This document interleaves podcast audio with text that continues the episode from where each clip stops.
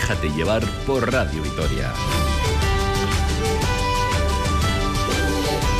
Con Merche Guille.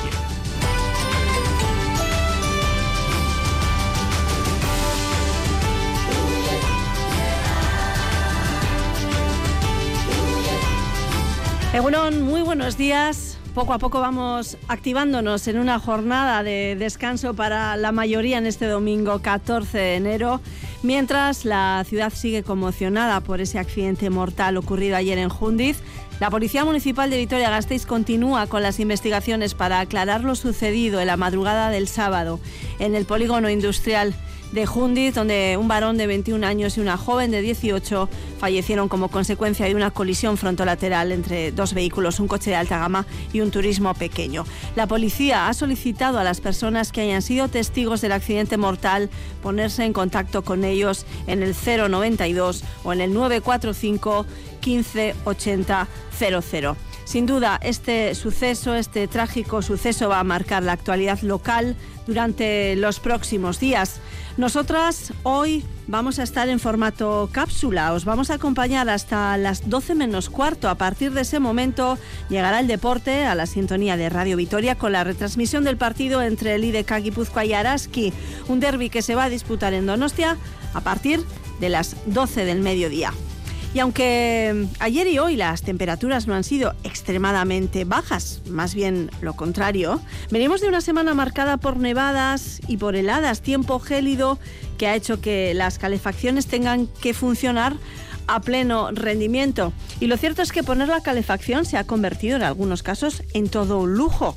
El panorama energético en nuestro entorno nos lleva a buscar alternativas a combustibles fósiles, combustibles más caros, además de contaminantes como puede ser el gasóleo. En Sabando, un pueblo de Álava, llevan 10 años utilizando la biomasa obtenida de sus bosques para hacer funcionar una de las primeras redes de calor comunitarias del Estado español.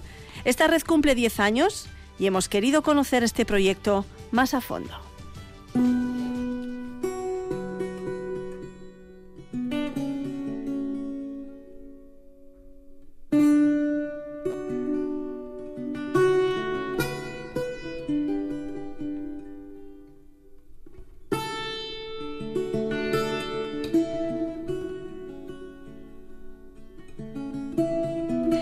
Nuestra compañera esta semana ha esperado que los quitanieves retiraran las carreteras eh, y ha subido a Zaceta para llegar a Sabando, una localidad que está a 856 metros de altitud y cuenta con alrededor de 40 viviendas.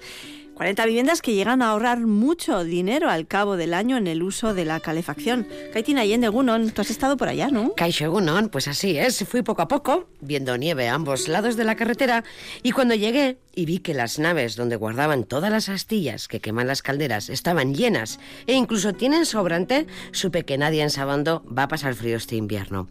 Hemos hablado con Ángel Marcos Pérez de Arrilucea, él es el alcalde de Sabando, también hemos hablado con Asier Fernández Jauregui, vecino y de profesión ganadero de Sabando, y Enrique, que también es vecino de Sabando y que se encarga de mantener las calderas en marcha. Cuando llegamos, aparcamos a la entrada del pueblo, donde están las naves que guardan todas las astillas que se utilizan para las calderas.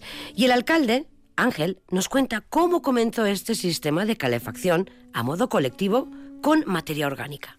Pues era un poco complicado convencer también a la gente del pueblo, pero bueno, estuvimos viendo unas eh, ideas que había también en una zona de Ulzama, en Navarra, más pequeñitas que dar calefacción y agua caliente a un pueblo nos parecieron interesantes y la trasladamos al pueblo que vivía entonces, eh, yo no era entonces presidente de regidor, ¿eh? era Esteban, eh, otro vecino de aquí que ya falleció, y la pasamos al concejo, el concejo dio el ok y adelante.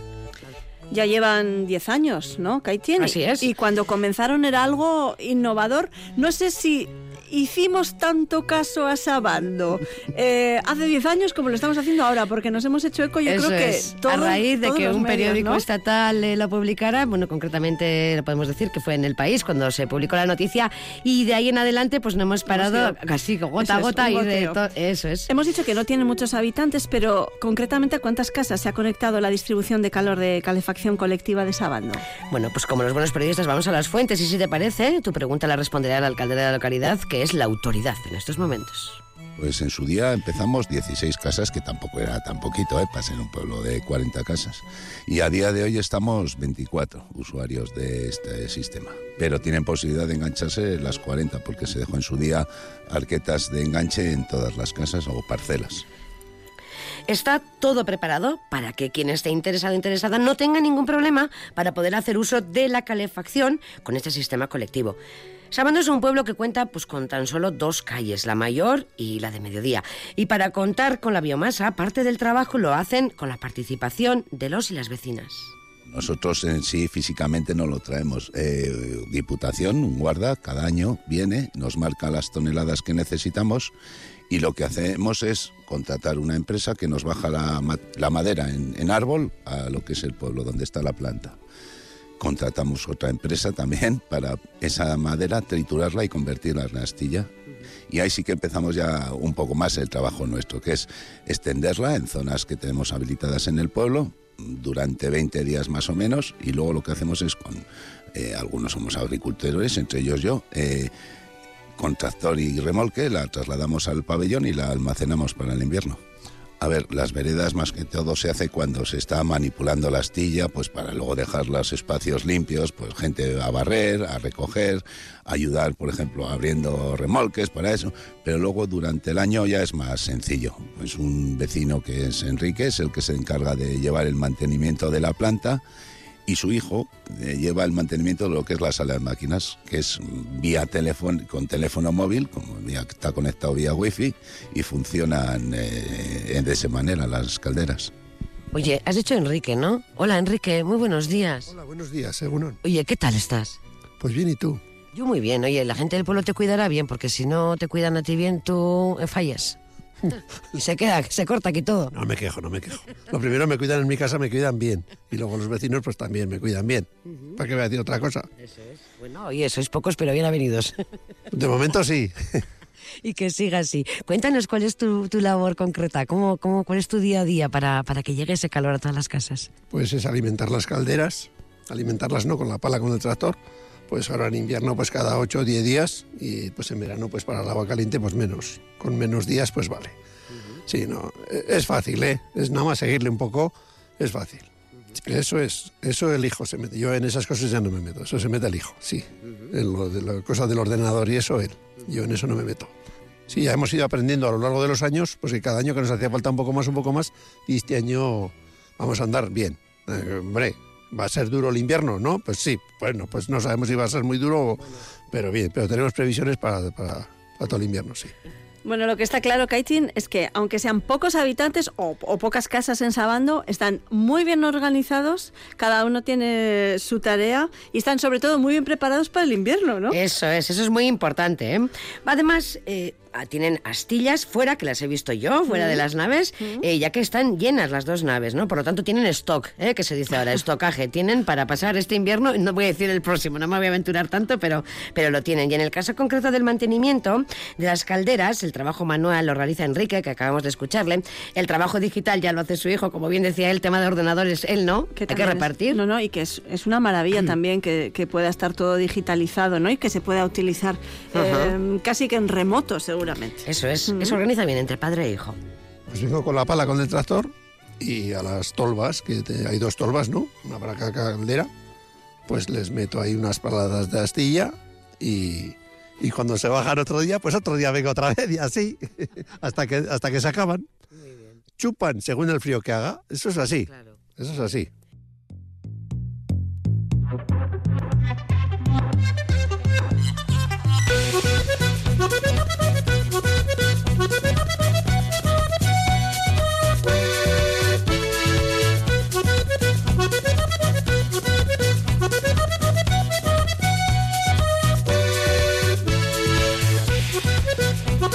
La madera que utilizan es de los bosques del entorno y de esta manera cuentan con material de kilómetro cero. Realizan una labor de mantenimiento, de mantener limpios los montes y la madera es de roble y de ahí una maravilla. Así es, la mezclan, la mezclan. Mm. Y en el caso de la madera de roble, pues siempre cuesta un poquito más en arder, es decir, que mantiene más la humedad, ¿no? Hay que dejarla más tiempo secar, ya que cuesta más, eh, como hemos dicho.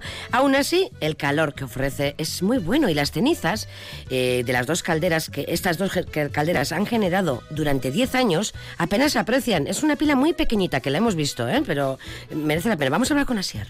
Pues la mayoría es de haya, también algo de roble, pero la mayor parte es de haya. Y es buena, calienta bien. Sí, sí, sí. De momento vamos bien, no, no nos podemos quejar. Pues qué maravilla. O sea, me, me- me comentaba Kaiti fuera del Sí. micro, o sea, un residuo mínimo. Sí, porque, por ejemplo, eh, cuando encendemos la chapa o el fuego bajo, ¿no? Al día siguiente hay Claro, que limpiar esa ceniza. claro. Entonces, tú vas acumulando esa ceniza, la vas viendo y dices tú, pero si yo en una semana, con mi chapa o con mi fuego bajo, quien, quien sea que estoy escuchando, generamos muchísima ceniza que luego se la usamos para la huerta, etcétera, etcétera. Pero yo lo que vi allí de 10 años dije, esto no puede ser. Y es, es fantástico, es que triunfa por, todo, por todas las partes. Es un sistema Sí, que la sí. verdad es que genera mucha envidia, eh, no Sí. solo por todo este sistema de, de calefacción sostenible, ¿no? de, de recursos de, de kilómetro cero, pero es que además ahorran dinerito. Mucho, mucho, mucho, mucho. Mira, la casa más grande, ¿eh? solo gastaría mil euros, gastaría no, gasta, que está eh, confirmado, gasta mil euros al año en calefacción y agua caliente. Y el resto, de las casas me refiero más pequeñicas, 600, una casa estándar, 600, 700 euros, por lo que supongo que pronto se animarán en más lugares a aplicar este sistema de calefacción colectivo. ¿eh? No sé si venderán casas en Sabando, hay que, hay que informarse. informarse. Si has visto mucha nieve cuando has ido, supongo que el invierno allí, pues bueno, no se parece nada al que tenemos en la ciudad. No, no, no, para nada. Allí eh, se puede decir de la intensidad que es el invierno allí, que es más largo. Sí, sí, sí, sí. Yo estoy desde, desde el comienzo de, de la obra y de todo, vaya. ¿Y qué te parece? Pues muy bien, muy cómodo, una gozada, ¿qué voy a decir? Sí, además, bueno, luego los trabajos que hacemos en, de vereda, digamos, entre los vecinos, pues bueno, también pues ayuda un poco a, a la unión de la gente y bueno, así estamos. Claro, sí, sí, porque aquí el invierno es largo. Aquí igual, según como venga el año, empiezas en octubre con la calefacción y estás casi hasta junio. Entonces son muchos meses de, de calefacción ¿Calefacción y agua caliente? también. Sí, hay, aquí tenemos un pueblo que se llama Retegui, que está lado de Sabando y también tiene el mismo sistema. Creo que son menos casas, pero también. Y luego en Oquina también hay una calefacción así igual. ¿Y de habitantes que andamos? ¿Cómo andamos eh, tanto Quina como...? Eh, creo que en Oquina menos que en Sabando. Y en Retegui también creo que hay menos que en Sabando. Aquí no sé cuántos estaremos, en tres semanas, unos 40, unas 40 personas más o menos. Es para calentar las casas. Yo no sé si para el ganado también se puede utilizar o qué. ¿Cómo están? Pues no, el ganado ya se busca la vida y bastante mejor que, que nosotros. Ellos sí, es que tienen otro pelaje. Nosotros no estamos preparados para el frío. Bastante mejor que nosotros, sí. Esos no, no tienen pega. Si tienen comida, no tienen pega de frío. Bueno, pues está claro, evidentemente. Sí. Él ganaba por libre. Efectivamente mencionaba a Oquina, que creo que además fue eh, el primer pueblo en, en instalar este sistema de red comunitaria de calor. Luego Sabando, Retegui también ha mencionado. Todos son ventajas, ¿no? Y yo no sé si, si cada vez habrá más pueblos. Entiendo, quiero pensar que cada vez haya más pueblos de Araba que se interesen en este sistema de calefacción colectiva, ¿no? Pues así es. Has dado... Has hecho Diana. Eh, vamos, un poco de espionaje industrial, ¿eh? También se está dando, ¿eh? Porque claro, lo que mola hay que copiar. Sí, al final pones el termostato a la temperatura que cada uno quiera y, y bueno, si uno lo quiere tener a 25, pues a 25, otro a 20, a 20, según lo que a gusto de cada persona. Bueno, como en su día hace 10 años, eh, también no- nos ha comentado, ¿verdad? Eh, que fuisteis a coger ideas tipo, no vamos a decir espionaje industrial porque está todo inventado, ¿verdad? Pero pues a coger ideas, ¿no? Eh, ahora también están viniendo aquí, pues yo no sé, de algunas empresas que, pues de energía y así, que se quieran informar y que, bueno, pues están viniendo. Más que empresas, están viniendo gente de otros pueblos, eh, de Álava además. El último creo que fue a Belasturi, a coger las ideas o a ver si es en su núcleo factible hacerlo, que también dicen lo mismo, que es lo más difícil es convencer a la gente de cambiar de un sistema a otro. Pero vamos, yo le- siempre les animo a que lo hagan. ¿eh? Y ahora desde mi gran ignorancia, ¿eh? pero bueno, eh, los fondos estos Next Generation mm, podrían valer para estas cosas, porque como siempre ayudan para aislar las casas, etcétera, etcétera, y que bueno, que no pasemos frío. Sí, eh, yo creo que, vamos, eh, en su caso, nosotros en su día recibimos fondos de Gobierno Vasco, de fondos europeos y de Diputación Foral de Álava. Una parte la hemos ido amortizando nosotros, la que no estaba cubierta, pero a día de hoy, eh, en su día también era un sistema novedoso y no estaba contemplado. A día de hoy está mucho más subvencionado que cuando nosotros comenzamos.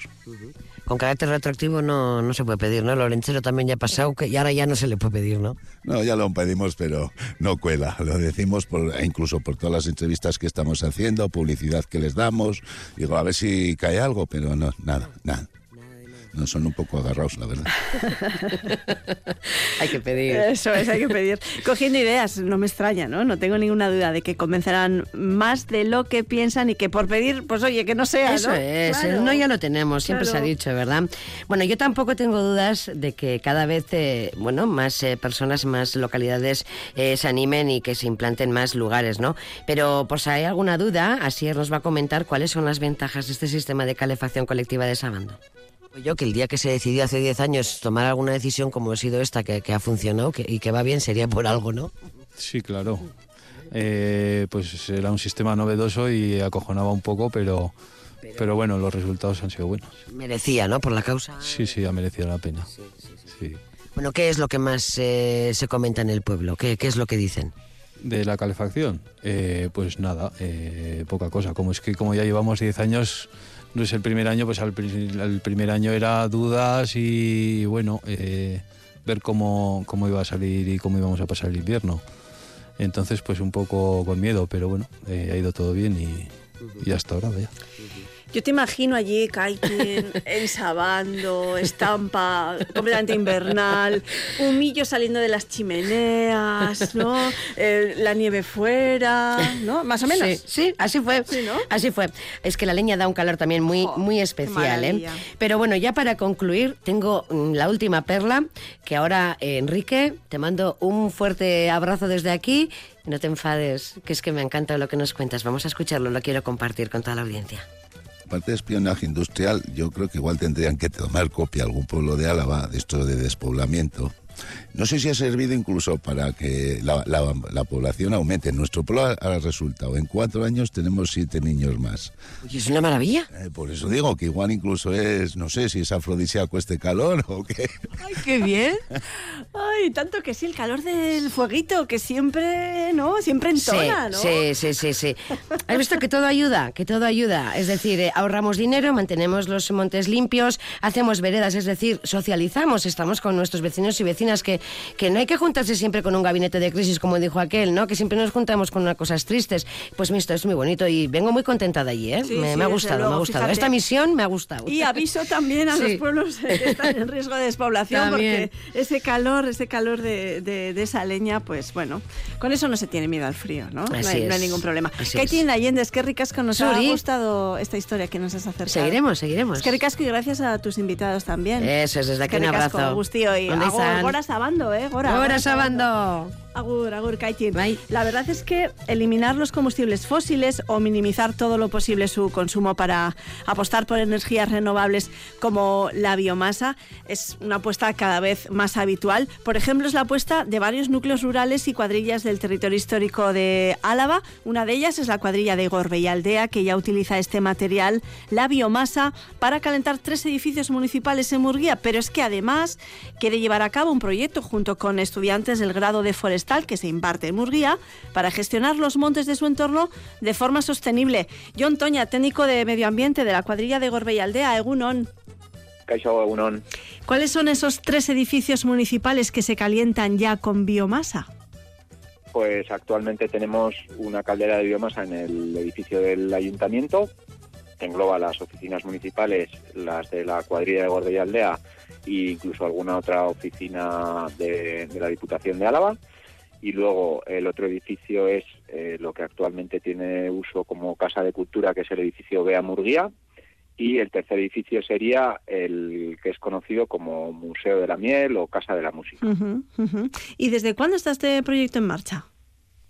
Bueno, eh, el Ayuntamiento de Zuya lleva tiempo dando pasos, eh, bueno, en, favor de una transición energética hacia las fuentes de energía renovables y ha ido acometiendo proyectos, pues, de manera progresiva, ¿no? El, la primera sustitución eh, se dio en el edificio del Ayuntamiento pues si no recuerdo mal, sería por el año 2016 o así, en el que se aprovechó una reforma integral de todo el edificio, en el que, en el cual, bueno, una de las prioridades era eh, es la, la, disminución de la demanda energética del propio edificio, con lo cual se, se mejoraron todo lo que es los aislamientos uh -huh. y los cerramientos del edificio para disminuir así el, la demanda de, de calefacción y se sustituyó, se aprovechó esa ola de reforma integral para sustituir la anterior caldera que se alimentaba con, con gas y sustituirla por una de, biomasa. Esa fue la, primera actuación y luego, eh, pues en posteriores eh, pequeñas intervenciones que se han ido haciendo en los otros dos edificios, pues también se ha optado un poco por, por la misma vía, ¿no? De sustituir la, la fuente de, de calor eh, procedente de combustibles fósiles, como era el gas, por una energía que a priori puede ser renovable, como es la, la biomasa. Y combustible orgánico en cualquier caso, ¿no? Eh, se disminuye las emisiones de CO2 a nuestra atmósfera, menos contaminación, pero también hablamos de ahorro económico, ¿no? No sé si tenéis una estimación en, en el Ayuntamiento de Zuya sobre esto. Sí, sí, sí, efectivamente se sacaron números y desde un punto de vista económico también supone un ahorro para el ayuntamiento el, el, el hecho de, consumir eh, biomasa, en este caso el edificio del ayuntamiento se suministra astilla y en comparación con lo que suponía el, el lo que se pagaba por el consumo de, de, gas canalizado, ¿no? Que obviamente pues a nadie se le escapa que eso es un una, un mercado muy volátil y la, el precio de, lo, de todo lo que tiene que ver con los, con los combustibles fósiles, en este caso el gas, pues fluctúa en función de, de, muchas variables y el precio se ha visto incrementado, con lo cual ahí el ayuntamiento sí que obtiene, desde un punto de vista económico, también, también obtiene un, un ahorro. ¿Hay algún porcentaje eh, de, de, ahorro estimado? Pues tengo se sacaron unos números en el primer año que creo que, si no recuerdo mal, no tengo el dato delante, pero el ahorro rondaba en términos económicos en torno al 40%. Uh -huh, uh. Por ejemplo, escuchábamos eh, el caso de, Sabando y también en estos 10 años el ahorro económico ha sido considerable, claro, es, es, evidente. En el caso de Sabando se abastecen de la propia biomasa de su entorno, de sus montes y de, y de sus bosques. En el caso del de, Ayuntamiento de Zuya, de Gorbella Aldea, eh, bueno, tenéis esa biomasa que llega de, de otra manera, pero eh, hay un proyecto en marcha precisamente para, para, gestionar los montes del municipio. Bueno, no sé si en marcha este proyecto junto con el Instituto de Secundaria o, es un proyecto a futuro, a corto plazo. Cuéntanos, John. Bueno, obviamente la, la, situación ideal desde un punto de vista ambiental es eh, que ese recurso forestal que alimenta las, las calderas de biomasa provenga eh, de un entorno local, lo más cercano posible.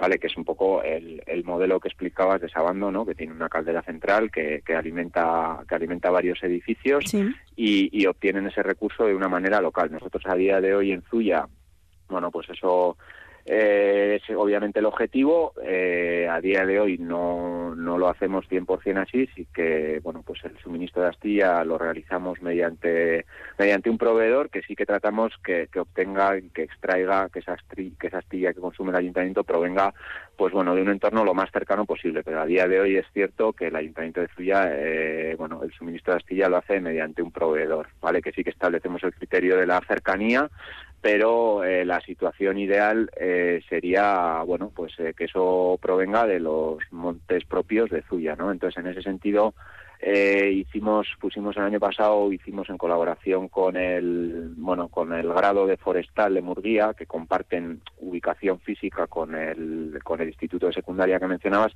pero eh, la colaboración por decirlo de alguna manera lo hemos hecho con el con el grado que, que se vale. imparte allí sí, que sí, es de, forestal no entonces la prueba piloto consistió en, en analizar en, bueno, en hacer una prueba eh, de, para generar esta astilla que consume la caldera del ayuntamiento mediante la limpieza de bosques eh, entornos forestales cercanos que realizan eh, alumnos y alumnas en prácticas en este grado forestal y que ellos eh, fueran partícipes de todo lo que es el, el, proceso completo, ¿no? Cómo se da la, gestión de un medio forestal con criterios, obviamente, de, sostenibilidad, se utiliza para una limpieza de bosques y ese, ese material, ese recurso forestal que se extrae, pues bueno, obviamente tiene que seguir un, un, un proceso de, de secado, de triturado, de almacenado, tiene que cumplir una serie de parámetros entonces se hizo una prueba para que con alumnos, los alumnos en prácticas de, este eh, módulo de forestal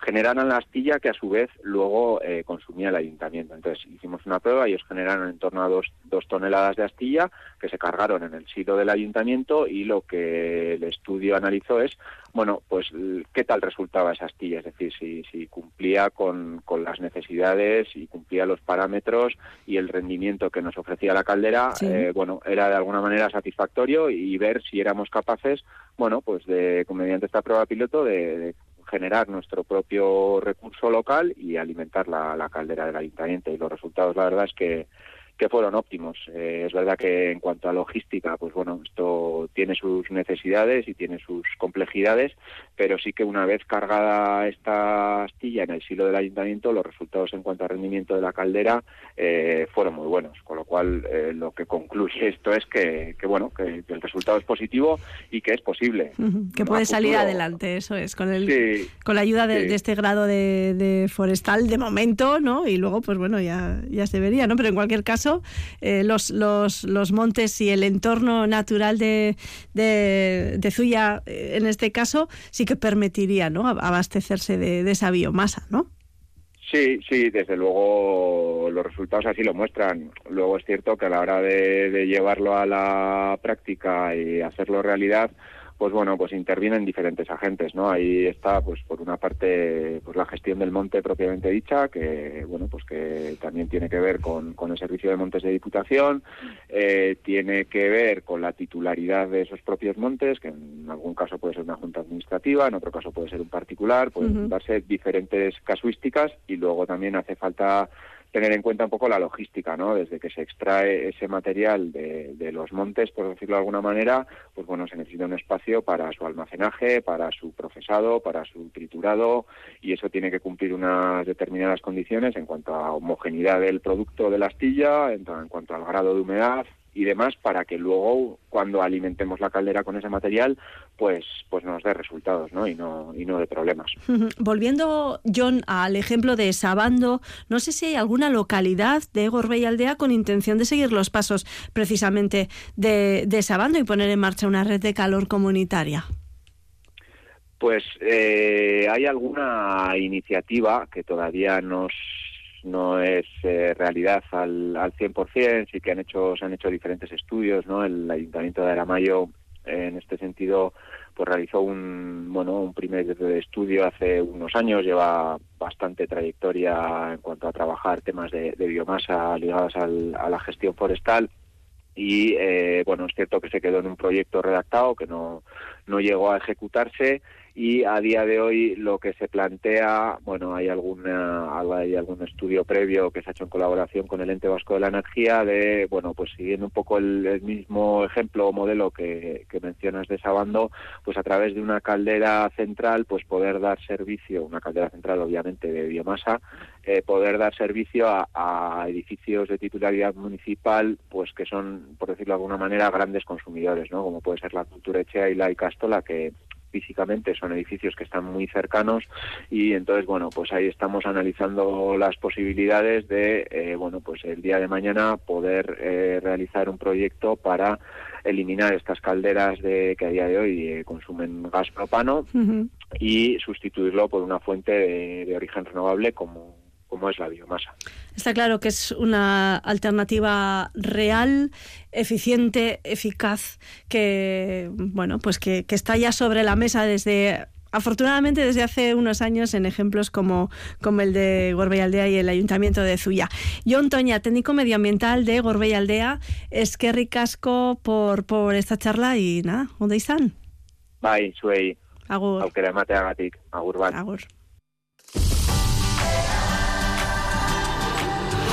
Déjate llevar por Radio Vitoria. Las mañanas del fin de semana con Merche Guillén.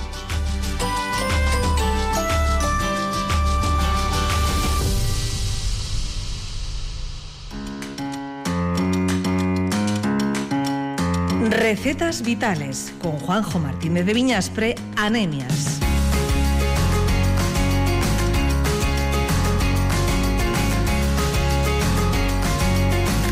Egunon, Juanjo, ¿cómo estás? Egunon. Te veo como buen semblante. Sí. ¿Has descansado? Sí. Qué importante, ¿eh? Importante. Después del maratón de, de Navidades. Pensaba que ibas a decir de rebajas. Podría haber alguna rebajilla también en la alimentación. No estaría, no, estaría es- mal, no ¿verdad? estaría ni pizca mal, No ni pizca mal. mal. No, no, no, no. Bueno, hoy llegas con una receta em, muy apetecible y ligera. Ligera. ¿no? Que viene bien siempre, esas ligerezas eh, para, para mejorar nuestras digestiones. Ensalada de vainas con queso, qué maravilla. Sí. Qué maravilla. Pues eh, yo eh, ya para el día de Nochevieja dimos una receta de, de coliflor, me parece, ya pensando de que en el momento que pasan Reyes eh, estamos todos con la promesa de que, en fin, que ya la conocemos, pero que nadie la ejecuta al 100%. O igual la ejecutamos un día y medio dos, luego ya caemos otra vez. Exactamente. Oye, pues mira, una ensalada de vainas que es mm, una ensalada facilísima de hacer y que está eh, riquísima, riquísima. Porque yo cuando comí por primera vez esta ensalada, eh, me la pusieron en, me acuerdo, en, en un restaurante en La Rioja, que no era, vamos, era casi como, no te quiero decir nada especial, o sea que, bueno, era un tipo menú del día, muy, Bueno, bueno, pero bueno, que los hay bien buenos, ¿no? Lógicamente. Y me pareció que la combinación, digo, pero pues esto no tiene más que tomate, patatas y, y- y vainas, y esto está riquísimo. pero hay algo muy importante ahí, la calidad del producto, ¿a que sí? Sí, sí, sí, sí, sí. Mira, y las vainas no es por nada. Mira, uno de los productos que aunque la temporada suya es pues cuando es, pero ahora como tenemos de temporada casi todas las cosas, pues bueno, pues es, la vaina yo creo que se come de, de mucha calidad. Bueno, pues para aliviar eh, ese cuerpo serrano que tenemos, vamos a coger eh, medio kilo de vainas, dos tomates, dos patatas, 125 gramos de queso fresco de vaca o cabra, lo que nos guste. A mí, por ejemplo, me gusta más con cabra. ¿Eh? Medio vaso de leche, aceite, vinagre y sal. Se cuecen las patatas en agua o en el microondas, ya sabemos, con, con papel film. Si lo hacemos en el microondas Ah, yo tengo un, un recipiente de silicona. de silicona, que bien también. La- las meto ahí. Bueno, tienen que ser pequeñitas, no pueden Sí. ser patatas muy grandes, Bueno, no. pero bueno, patatas pequeñitas con Perfecto. un poquito de agua y también se hacen muy Sí, bien. muy bien, muy bien. Sí, Bueno. sí, es un descubrimiento para mí ese aparato. Y entonces, bueno, después de hacer esto con las patatas, limpiamos las vainas y las troceamos. Las ponemos a cocer en agua con una pizca de sal durante unos 8 o 10 minutos, dejando el punto de dureza a nuestro gusto. Por otro lado, se pelan los tomates, eso sí, le vamos a quitar las pipas, toda la parte blanda, y lo vamos a cortar en daditos. ¿eh? Vamos a hacer todo en daditos, que nos va a quedar muy rico. Cocidas las vainas, se remojan en agua fría para recuperar su color verde intenso, que lo pierde un poco al cocer, pero que si no las queremos enfriar porque lo del color nos, nos, ¿Nos da igual? nos da igual, pues bueno, pues las dejamos como están, ya está. Lo que ocurre a veces, igual con las vainas, es que si, si no se enfrían, igual siguen siguen haciéndose un poco, ¿no? Sí, no, bueno. y se nos pasan igual un poquitín. Ojo, sí, efectivamente, ojo con el calor residual porque sale, le, le quitamos del fuego y decimos, bueno, pues que se enfríen, pero todavía tiene, y sobre todo con un producto tan delicado como es la vaina, pues lo lógico es que, pues que sí, que le enfriemos con un poquito, cortemos la cocción con un poquito de agua fría. Se cortan las patatas en dados de- después de pelarlas y las vamos a poner en una fuente y las vamos a salpicar con un poquito de vinagre. Cuando digo salpicar, unas gotitas, sin más. Por último, se echa el queso a la batidora junto con la leche, cuatro cucharadas de aceite y una pizca de sal. Y trituramos. Ahí está, ahí está la clave del asunto, ¿no? Lo que le va a dar ahí. Le daba- le va a dar salsilla. Y se- eh, servimos la ensalada poniendo los dados de patata, tomate encima y las vainas, pues eh, como plato principal, pues todo por- tapando el tomate y, y las patatas y le echamos la crema de la crema de queso que queremos que el orden de los factores queremos poner primero las patatas con las vainas y luego el tomate y le echamos la crema de queso absolutamente da lo mismo O la crema en el fondo eh, y La- por la mitad, da igual. El caso La luego, si luego algo lo vamos a mezclar, ¿qué más Sí, nos da? sí, sí, ¿No? la Porque que- lo- la gracia es eh, ¿no? hacer un La- poco de la- mezcla. exactamente hay que mezclar hay que mezclar esta es una receta que hay que mezclarla que es un- una receta muy sencilla y, y bueno y como lleva crema de queso y tal pues igual para los pequeños estos que son tan grandes comedores de verdura, pues igual puede ser un engañuflo para que, para que se lo coman. Pues mira, en mi caso te diré que mi hijo se come antes las vainas que el queso. Porque el queso no puede ni ver. Pero queso fresco, que al final no tiene, no tiene tanto sabor, sobre todo si es el de vaca, ¿no?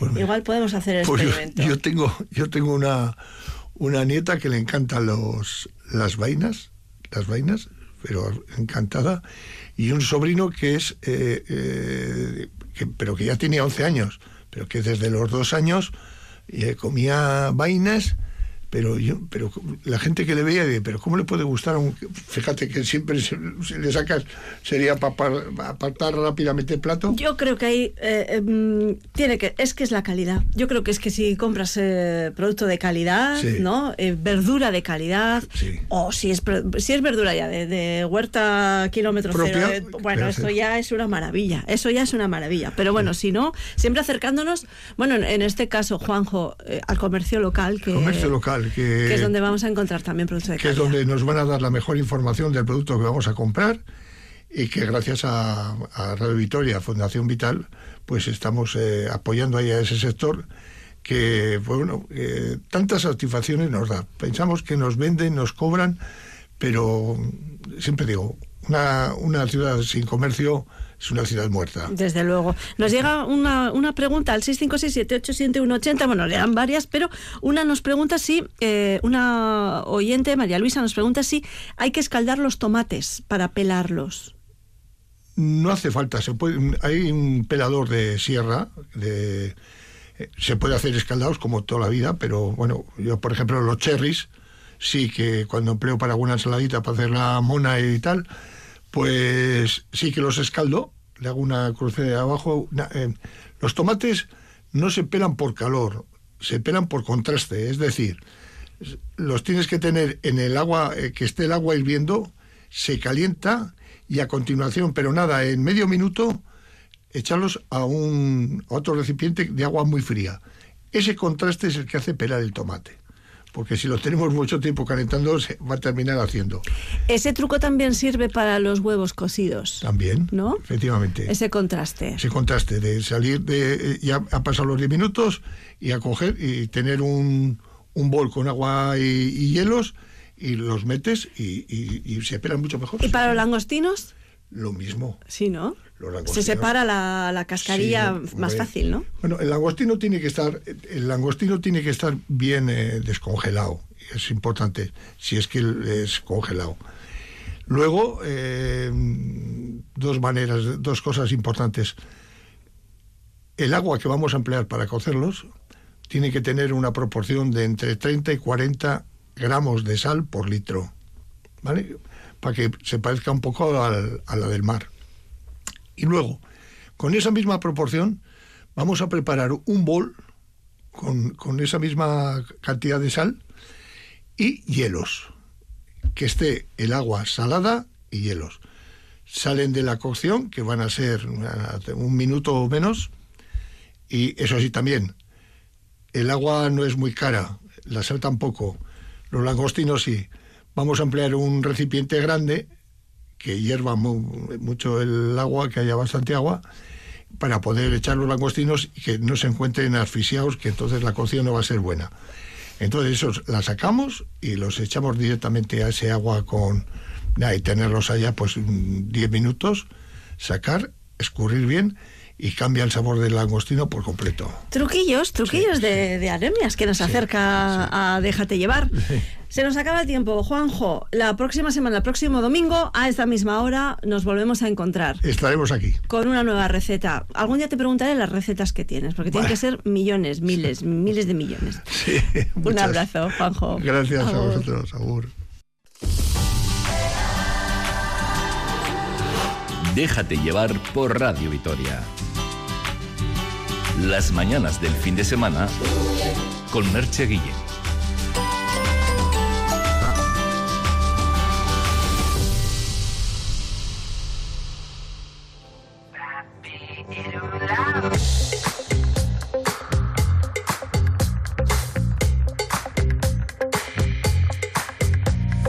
Berrizu da ondo Posatzera gatoz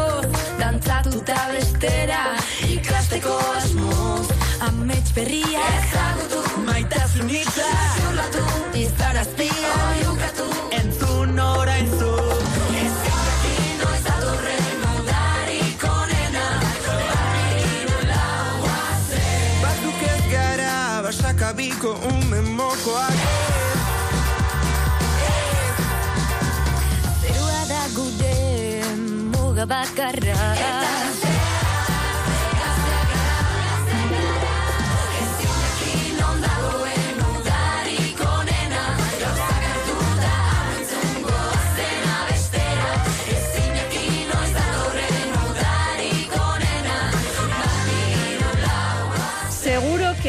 Guasen. Guasen, Seguro que estaba yo pensando que en alguna casa ahora mismo. Igual la podemos poner de fondo todavía mientras, Sí, igual, mientras ¿por qué hablamos. no? Sí, Estaba sí. yo pensando que esta cancioncica eh, habrá despertado más mm, de un joven y jovena Sí. en, en casa, algún chiqui también, que, que esté escuchando el radio y diga. ¡Ah! Guasen! Eh, eh, claro, y ahora ya voy a hacer el chiste desde mis canas y mis gafas de cerca, claro, porque digo yo, 10 ediciones. Eh, claro, ¿Qué ha pues, pasado? eh, ¿Qué, ¿Qué ha pasado pasado? en este el que tiempo? estuvo en la primera edición. Claro que no se lo vamos a preguntar a Ara María Redondo, Suri Caixo Egunon. Hola, Caixo. María. El caso es que hoy domingo en el Palacio Europa de Gasteiz, con todas las entradas vendidas y con doble actuación, están los y las jóvenes de Guasen Amar. A Guasen 10, una actividad que se marca en la fiesta árabe Euskaras del próximo junio. Vamos calentando motores, estamos escuchando, pues bueno, una de las canciones que cantan y bailan los y las jóvenes de, de Guasen. Maite, Saitutu, una canción de Gatibu que Esta, cantan y esta la vamos a escuchar luego. El que es como estamos escuchando es la intro de, ¿no? Ah, Claro, es Suri. verdad, es verdad. Eso es, bai, bai, bai, la intro de la serie. Bueno, Kaixo Maria, gaur eh, gazteizen emalda- emanaldi bi dituzue esan dugun bezala, eta Bai, sarrerak hori da. agortuta, herri zen Bai, hori da. zabiltzate, eta ez dakigu zuen fantzak, zuen jarratzaileak askar ibiltzen diren sarrerak lortzeko. Bai, bai, badirudi. Beti leku gainera nahiko konkretu batzu daude, ba hori, adibidez gazteiz eta beste herri txiki batzutan, adibidez Lazkaon ere berea lagortzeia, e, az, azkoitit, azpeitit olakotan ere berea lagortzeia, ba daude leku konkretu batzuk, nik uste urte osoa daudela zai, guk eh, data eman arte, eta datan bertan jende asko gelditzen da, de hecho, ba, beste e, leku askotan gertatzen bezala zaudela enkola bezala jartzen dizula, Bai. eta sarrera gabe gelditzen diala. Bai, Osea, bai. bai, bai. Bueno, Ibiltegia tope-tope segunduan. Ze ondo, ze Oso ondo. ondo. Eta, bueno, eta- ba, Maria, itxaron apurtxu bete, Mertxe, Bai. eh, uste badaukagula, kimetz etxabe bai, bestaldean, eh, gontzale egiten duena, kimetz ja. egunon, Egunon. Egun, egun gogorra atzo tolosa eta gero, ala, gogor. Bai, bai. Claro, es que ez dakigu, azte buruan, e, e, boloak egin ondoren, ez dakigu atxeden hartzeko aukerarik izango, dut, izango duzuen ala, ez? Ba, Ba, justu hortik euki genuen ze... bai, baina atzo euki genuen ze normalian eukitza ditugu bi bolo arratxaldetan, baina atzo euki genuen bat goizian da besti arratxaldean, orduan goiz bukau genuen da. gero Ah, bueno, bueno, bueno, bueno. Eta karo, gero ondorengoak datoz esan gurotzute. Ez ondorengoak ba, e, zeuen bizitzatan, eh, bai, pribatuan, baizik eta emanaldiaren ostean, zuen fans guztiak hor baldin badaude, kaso egin behar zaie, argazkiak atera, hori da ere lana da. Bai, hori da. Bai, bai, Bai, bai. Eh? Gero fotokola eukitze dugu, da. normalian e, kontzertua da gero fotokola eukitze dugu. Eta atzo, justu, nola bat goiz ezan, da besti arratxaldez, Mhm. goizeko eta gero ez genuen euki fotokola, eta bazkaldu baino lehenuo jau inber izan genuen antokian e, behaiekin gatea eta firmau eta pixka presaka, baina... Claro. Eta gaur ez dakin nola gingo zuen, bi emanaldi jarraian, Europa jauregian, igual esan beharko diegu lehen da biziko txandara joaten direnei, itxaroteko eta gero bukaeran kaso egingo diezuela? Ba, ez asko egiten dugu, jende asko egiten dugu zaie hon, e, bueno, pintxo bajan, edo, edo dakigu, Coca-Cola bat hartu, eta, Hori eta da, bueltan hori da modioa, bai. eh? Madre mia. Bai, bai, bai, bai. Bueno, hori asteburuetan eta eh, eh, astebarruan, etxegua, grabaketak, osea, no paraiz, eh, ekimet, ez? Edo... Bueno, oain nahiko lasai gabiltzazte tartian, ze egia da kontzertu be, bire hasi baino lehenuo, bai izateala ensaio pila, da ez dakit ze. Eta oain e, ja bire azte deunian ja nahiko lasai biltzeka. Azte burutan bai, topea, kontzertuz kontzertu, baina gero azte tartian ja libre. Eta grabaketak nola udaran izatean oain, oain ez dakau ezer. Hori da, hori da. Bueno, holtza gainera, eszenatokian, koreografia, kondo baino beto joaten dira, baina karo, mm, ahora vamos a pasarnos a, como somos el Eviduns, aquí en Radio Vitoria, eh, claro, llega el momento de que ya esto no es una grabación, no es verano, no se repiten las eh, actuaciones, y hoy estáis, como ayer en Tolosa, pero hoy en Gasteiz, en riguroso directo. Esto también es duro, ¿no? Tiene su plus, quiero decir, su valor. Hombre, siempre Sí, existe bueno, el, factor de, bai, esan esan, que kotatzuk. No, iba a decir que a mí, a ver, el directo a mí me gusta mucho y creo que a ti también, ¿no, María? Siempre has dicho que el directo... Sí, yo nos soy gusta. muy, muy fan de los Y- directos, sí. Sí. Y yo creo que ya al final hemos cogido como una carrerilla que, a ver, siempre hay, o sea, siempre puede pasar cualquier cosa y, y siempre puede haber algún fallo, pero ya como lo tenemos súper interiorizado y ya creo que salimos bastante tranquilos. O sea, puede pasar, sí. Por ejemplo, cuando estábamos actuando en Donosti, de repente, no sé qué pasó, pero creo que la máquina de humos o así eh, echó demasiado humo y empezó a salir el, la cortina esta cortafuegos Sí, en medio de, la- de una canción Ay, y fue como, mamá. ostras, ¿qué está pasando?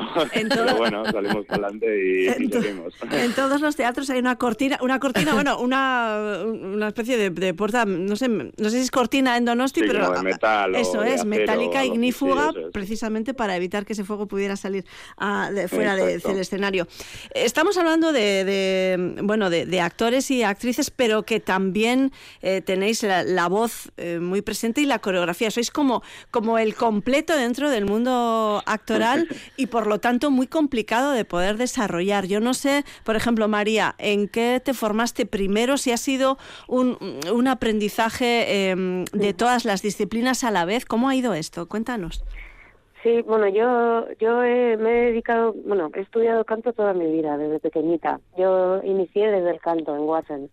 Eh, es verdad que, por ejemplo, para el baile, hasta hace un par de años, un par de añitos, sí, o incluso igual hasta el año pasado, he, he sido un poco más negada, las cosas como son. Es verdad que somos, cada uno tiene como un fuerte, diría. Sí, eso Eh, es. O sea, somos, sí que somos completos, pero cada uno tiene su punto fuerte. En mi caso, por ejemplo, sí que considero que es el, el canto. Pero, pero eso, yo con los años eh, he ido un poco también, pues, entrenando la máquina, como se dice, ¿no? Y ya en el baile como que me voy un poco buscando mi sitio, pero es verdad que, que, bueno, tenemos nuestros puntos fuertes, sí. Ujú. Kimet, en tu caso, ¿cómo ha sido? Pues yo justo fue un poco al revés. Yo empecé desde muy pequeñito con escaldanzas Ah, mira. y luego más adelante empecé a hacer eh, baile contemporáneo y algo de hip hop, tan lo básico. Tampoco es que sea yo aquí un bailarín, pero, pero bueno, empecé a formarme un poco más en, en danza. Y luego estos últimos años, a ver, me ha gustado siempre cantar también, pero nunca me había formado hasta hace dos, tres años. Y ahí sí que empecé con la misma profe que María, eh, formándome en canto un poco. Y pues así, así fue. Oye, Merche, ¿qué, te parece? Eh, Kimetz, Ausuretzako, te vamos a poner a bailar los de primera hora. Vamos a escuchar. ¿Eh? Escucha, escucha. Y baila, y baila. Ahora nos cuentas esto. Ahora nos cuentas esto, por favor.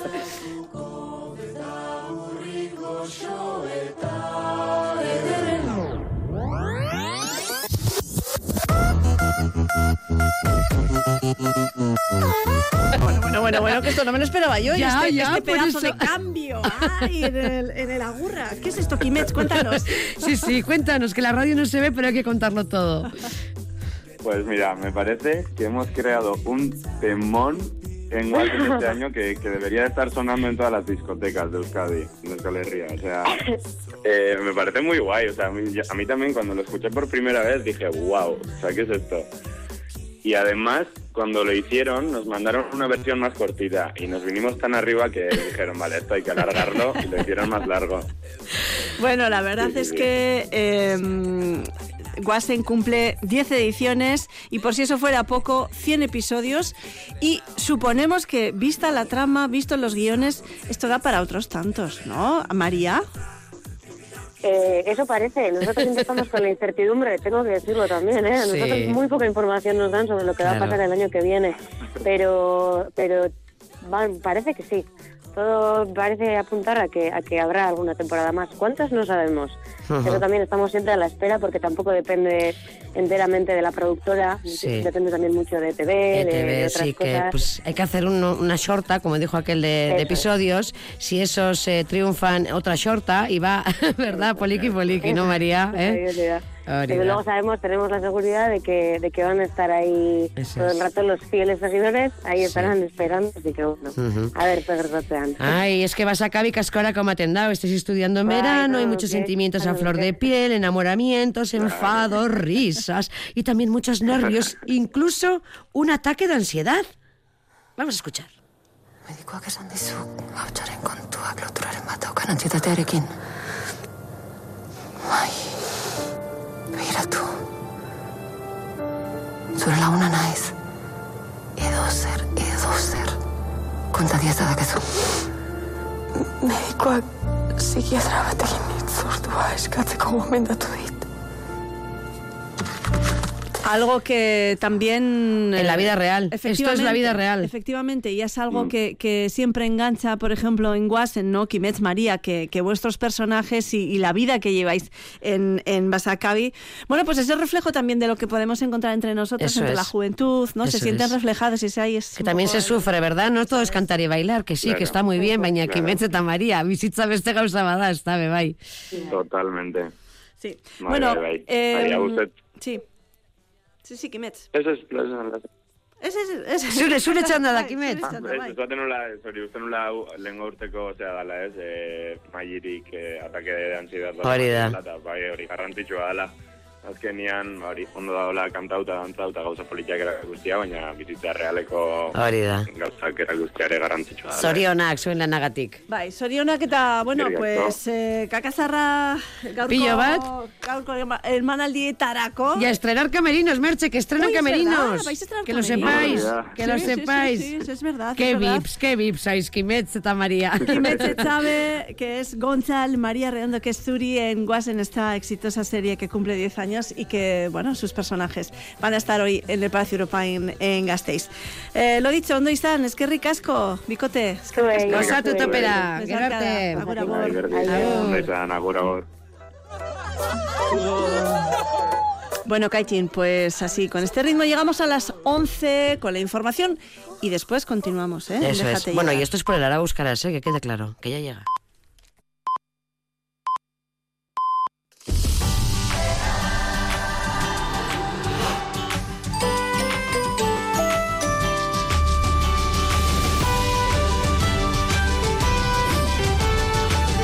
Déjate llevar por Radio Vitoria.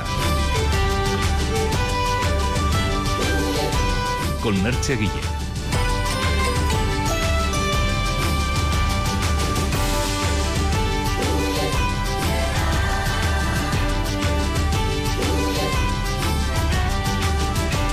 Continuamos adelante en esta mañana de domingo, muy bien acompañados en este caso y hablando siempre de historia y de temas interesantes.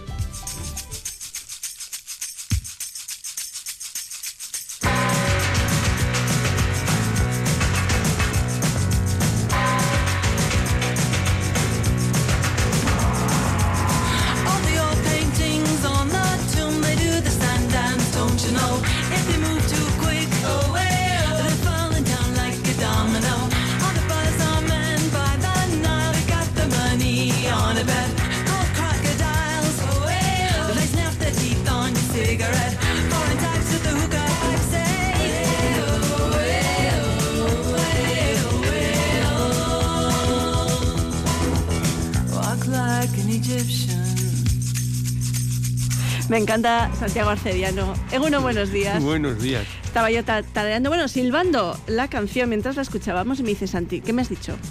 Bueno, pues eh, no sé, Merche, Merche Re- re- Guillén, aunque nos conocemos ya hace tiempo, pero ¿Qué si, me has preguntado? Si casi habías nacido cuando... Si has Me- escuchado esta canción de jovencita... Eso me dices, pero, pero o en el esta canción, o en pero el esta canción la conoces tú y le digo, pero ¿cuántos años te crees que tengo yo? Bueno, pues sí la he escuchado. No tantos como Nefertiti, por Oye, ejemplo.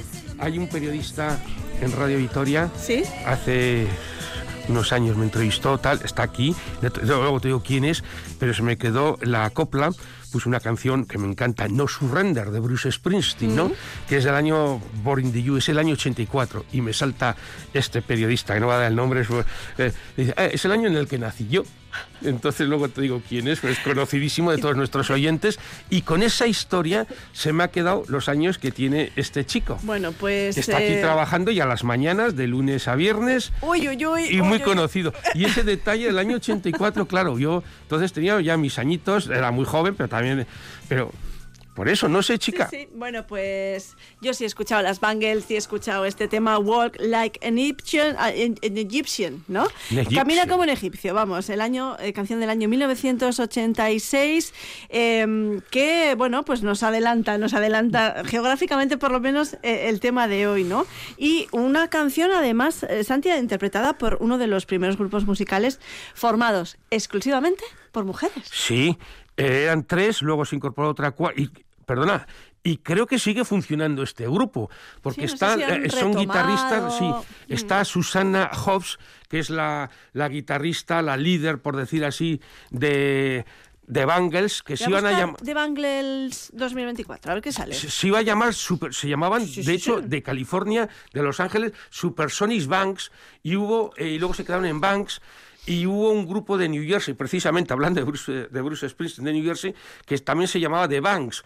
Y les dijo a estas chicas eh, todo eso, instrumentistas y vocalistas, tanto la baterista, que no batería, sino la baterista, y las dos guitarras rítmicas, eh, que The Banks somos nosotros en New Jersey, la otra costa, la costa este. Si no cambiáis de nombre, os denunciamos. Y de ahí salieron The Bangles por aquello de The Beatles y demás, y es esa época del 83, 84 a 89.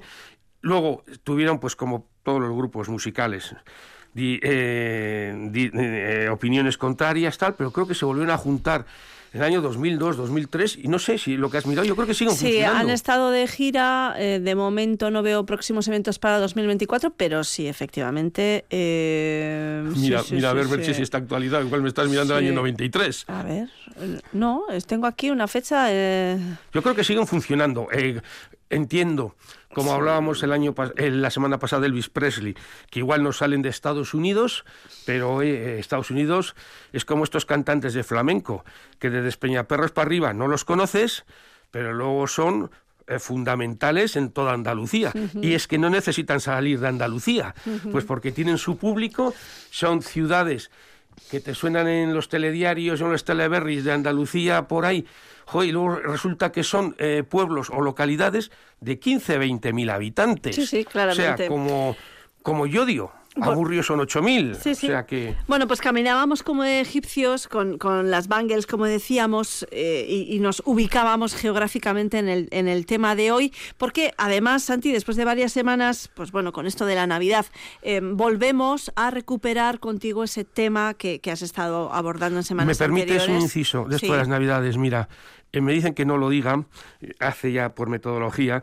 Cuando hablamos la semana pasada de los magos de Oriente, me dijiste, además me lo pusiste, como se dice, a huevo. No, los evangelistas hablan de Jesús, de la infancia. Yo te dije, no, no, no hablan de los cuatro evangelistas, solo hablan dos de la infancia, San Mateo y San Lucas, o sea, 50%. Y yo dije, insistí, que es San Lucas quien habla de los magos de Oriente. Bueno, pues no es San Lucas, es San Mateo. ¿Y te han echado la bronca? No, no, no, yo mismo que me Tú estudio. mismo a ti mismo te yo me estás- escucho y ¿Tú te nuestra. estudias? y yo me estudio Vamos y nuestra técnico. pero vamos a ver. eh, Sí, y entonces... ¿qué- Irene me pasó, me bajó. Y yo me estudio, me estudio. Es, es- eres em, puntilloso hasta el extremo, ¿no? Hasta decir, bueno, este dato está, está mal, lo voy a corregir. No, ¿sabes qué pasa? Eh, yo creo que eso lo tienen que entender los oyentes, lo mismo cuando das clases o das conferencias. Cuanto más te prepares o más y mejor te lo pases tú, yo creo que más y mejor se lo pasa también la audiencia. Claramente. Entonces, pero esto ya es eh, algo que va con uno mismo y consigo mismo, ¿no? Es decir, al final compites contra ti mismo, que eso es lo que la gente no entiende. Y entonces, cuanto más formado estés, eh, no, y, hay, y la suerte es que, pues, que algún oyente diga, ah, una cosa es cuando escribes un artículo, un libro, una revista que es más reflexivo y otra cosa es cuando hablas, que ya se coge yo también en, en cadenas y tal, te das cuenta eh, la gente que se equivoca, que se ha equivocado. No pasa nada, como en mi caso. Oye, pero yo con San Lucas, San Lucas, que es el pintor, es el santo de los pintores, por cierto, en octubre creo que es San Lucas, pero es San Mateo el único que habla de los magos de Oriente y muy poquito. Pues queda claro, volvemos a enero de 2024 y hablamos de Egipto, lo que decíamos, porque eh, recuperamos ese tema de las mujeres y su papel a lo largo de la historia. Hoy nos vamos hasta el antiguo Egipto, una civilización que siempre nos ha fascinado, que nos sigue fascinando desde bien pequeñitos, porque cuando somos muy pequeños, ¿no? Nos, no- vemos esas pirámides, vemos a los egipcios, esos jeroglíficos, nos, nos entusiasma. Eh, y bueno, pues que continuamos con esa fascinación. Y hoy concretamente nos, bueno, pues nos hablas de, de- de mujeres, ¿no? Sí, pero si me permites, ¿sabes quién introduce esa fascinación? Por Eh, cierto, perdón, per- ahora te interrumpo yo sí. a ti. Dime, Charter a Egipto. ¿él? Charter a Egipto, desde Foronda. Ah, eso no sabía, sí. Digo, pues, Sí. eh, Ah, no ok. sé, hay No, oye, hacer ya viene aquí alguna, que hacer. cola- ¿Has estado en alguna Egipto tú? colaboradora con Egipto. ¿Has, has estado No, en no he Egipto? estado nunca en Egipto. Buah, pues yo O tampoco. sea, no, no, no, no. no Santi, mira. todo es hablarlo, ¿eh? Eh, Nos no, llevamos un eh, para allá. No, no es curioso. No, mira, eh, quien introduce esto, bueno, se suele decir, ahora que está todavía de moda la película Napoleón, es Napoleón Bonaparte en 1798 que utiliza eh, a nivel estratégico, geopolítico, para arrinconar a los ingleses, para romper la conexión de los británicos con la India. Entonces eh, convence Napoleón como general dentro de, luego es cónsul y luego lo utiliza de plataforma, ¿eh? que fue derrotado en Egipto Napoleón, pero de plataforma política lo vendió como éxito, pero luego lo- le derrotan en Siria, pero es cuando llega en 1798, mira, eh, tiene, aparte de llevar los soldados, ¿qué lleva Napoleón Bonaparte? Lleva todo un gabinete de eh, médicos, de lingüistas, de físicos, de botánicos, de geógrafos. Una, efectivamente, no, no te ve la gente, pero es que tenía una cabeza impresionante Napoleón Bonaparte y es quien de alguna manera moderniza Egipto. Supo adecuarse a la mentalidad egipcia. De ahí que eh, casi es, se introduce la egiptología o la egiptomanía en el sentido que es el gusto por la cultura egipcia, que antes también lo introduce una señora que perdió la cabeza, María Antonieta. María Antonieta introduce a finales, ella fa- fallece, como sabemos, en 1793, en la llamada ahora Plaza de la Concordia en París, donde sí se levanta un famoso obelisco muy posterior, eh, esa era la Plaza de la Revolución, luego Plaza de la Concordia, ahí es donde se ajusticiaba hasta este miserable Robespierre, al final pasó también por allí, tanto mandar a la gente a, que perdiera la cabeza en la guillotina, pues pasó él también, lo cual muy bien aplicado. Sí, quien a hierro mata, a hierro muere, eso lo dice la Biblia, no lo digo yo. Y fue eh, María Antonieta, es más, en esos años, finales del 19, principios del 20, incluso Mozart, en la flauta mágica, introduce, tiene temas orientales egipcios. Y es cuando se descubre, de alguna manera, la cultura y la civilización egipcia en el 19, que ya en la Baja Edad Media los europeos sintieron también una gran fascinación por una cultura, oye, una cultura que duró más de, o una civilización, más de 3.500 años. Y luego el mito de los jeroglíficos. El último jeroglífico se pintó, se pintó, se inscribió en el año 390 de nuestra era. Y ahí se olvidó todo. Hasta, fíjate, un francés, eh, François Champollion, quien eh, en La 1800 piedra de la- famosa piedra de Rosetta se descubre la traducción de los jeroglíficos en el demótico y en el griego, ¿no? Sí, sí, sí, sí. Y eso se debe a los franceses y en concreto a Napoleón Bonaparte. Increíble, la verdad. También es cierto que Napoleón luego, aparte de, de, eh, de ir allí con todo, con todo ese eh, eh, equipo de, de profesionales, también se trajo para Claro, casa. Vamos, claro. no dejó allí- Los saqueos, No, los no- se llevó las pirámides porque no podía, Porque si no se las hubiera, Claro, se las hubiera traído. claro. Bueno, las mujeres en el antiguo Egipto, ¿qué papel desempeñaron en aquella civilización que lo que decimos se prolongó, se ha prolongado, se prolongó durante cuatro siglos? Cuatro milenios, perdón. Cuatro milenios, Sí, sí. 3.500 años. Fíjate, eh, el papel de la mujer, una de las grandes diosas, fue un país o una civilización politeísta. Esto no lo sabía y me lo leo siempre, lees cosas nuevas, tal. Espera, espera, vamos a hacer un parón aquí. Dime. Esto no me lo sabía. No, no, la reina Isis, digo, la o sea, diosa, o sea, espera, la espera, diosa espera, o sea, tú, tú, a día de hoy, todavía hay cosas que no sabes. Totalmente. Esto no me lo puedo creer yo. No, no, no, Merche, ya te digo, sí. Y luego hablamos, te hablo de San Mateo. Relacionado con la historia. Relacionado con la No, historia. no. Que haya datos que todavía no sabes, Sí, no. me, me- fascina. Porque es, mira, fíjate, eh, es el politeísmo, tanto de los egipcios como de los griegos, de los romanos, y la diosa Isis, hay la leyenda. ¿Cuándo nace Egipto? Con la diosa Isis. Porque la diosa Isis, y aquí viene, fíjate, una idiosincrasia, una frase, una idea de lo que es la cultura, civilización, es distinto, civilización mejor, egipcia. Isis se casa con Osiris. Osiris es asesinado y entonces eh, de las lágrimas de Isis, la esposa de Osiris, surge, nace el río Nilo. Río Nilo que tiene 6.600 kilómetros. ¿Es el más largo? ¿No? ¿No es el más largo del mundo? Pues ¿Lo estoy probablemente inventando? porque eh, está, ey, eh, no sé, el Amazonas, ¿eh? Eh, ¿El no- Amazonas? Mm, No sé. Sí, luego está el, río Amarillo, el río Yangtze en China. Sé que el Mississippi no, pero el Mississippi, creo que el más caudaloso no sé si es el Amazonas. Pero igual es el río Nilo. Son 6.000... Yo creo que no, eh, que hay alguno en China. O el río Amarillo, el río Yangtze, mira, ahí no lo sé. No, y te iba a decir, Isis y Osiris, es decir, y Osiris es asesinado por su hermano Set. Pero Isis resucita a su marido Osiris y tienen un hijo, el famoso también dios Horus. Lo que ocurre que Isis, que yo no lo sabía, Isis y Osiris, aparte de marido y mujer, o sea, matrimonio, eran hermanos. Y Set, que mata a Osiris, entre Osiris y Set eran hermanos. Entiendo, bueno, un lío tipo Falcon Crest, que Set, que mata a Osiris, sería hermanastro de Isis, que es la que al llorar, fíjate, eh, mira, Na- Napoleón Bonaparte, hablando del río Nilo, eh, lo que hace también es unas grandes canali- canalizaciones, introduce muchos molinos, eh, el ejército napoleónico y demás, de ahí luego la prestancia de Francia en, en- en la cultura egipcia en el 19 y en el 20. ¿Qué presencia tenían las mujeres en Egipto? ¿Eran, ¿Eran mujeres sometidas o eran unas mujeres con cierta presencia en, Aquí, en eh, la cultura, sí, en la a ciudad? Son 3.500 años, por tanto varía bastante.